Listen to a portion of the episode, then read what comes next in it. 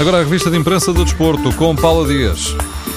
O dia nos jornais eh, está por conta do Sporting, do Braga e do Belenenses, depois da jornada na Liga Europa. Classe europeia do Sporting, nunca visto. Uma vitória histórica dos Leões na Rússia, numa jornada em que o futebol português acaba por ser uma lança na Europa. Andam por aqui os títulos dos desportivos, mais as fotografias dos momentos felizes de Gelson e Mateus no Sporting. Esta manhã também se fala de Maxi Pereira, custou 2 milhões ao Porto, ou, como escreve o jornal O Jogo, desviar Maxi custou 2 milhões, sendo que, acrescenta ao jornal, o Benfica pagou mais para ter Tarapte. O Record informa que o marroquino pode ser vendido já em janeiro, mas por agora desce à equipa B. Renato Sanches continua a dar que falar. O Record adianta que depois da exibição com o Astana, ele pode ter ganho lugar na equipa e a bola foi às origens de Bulo, como é conhecido na Musgueira. Ele e toda a comitiva do Benfica apanharam um valente susto na viagem de regresso a Lisboa depois do jogo no Cazaquistão.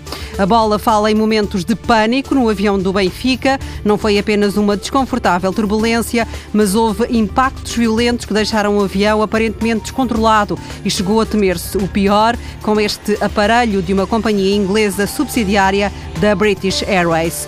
A outra altitude está a invenção do treinador da equipa espanhola do Granada, José Ramón Sandoval. Tornou-se famoso nos últimos dias por recorrer a um drone para observar os treinos. O jornal O Jogo conta que as imagens são depois estudadas pelo treinador, que as utiliza também nas sessões de vídeo com os jogadores. O método torna o trabalho mais completo, diz o treinador, mas provavelmente pouco mais além disso, porque o Granada é o 16º, sétimo aliás, no Campeonato Espanhol, um lugar acima da despromoção. Assim, o jogo conta que o drone de Sandoval torna obsoleta a torre de controlo que Lopetegui usa nos treinos do Futebol Clube do Porto. Rui Águas assume com descrição que as coisas não têm corrido completamente bem. O selecionador de Cabo Verde não recebe há sete meses.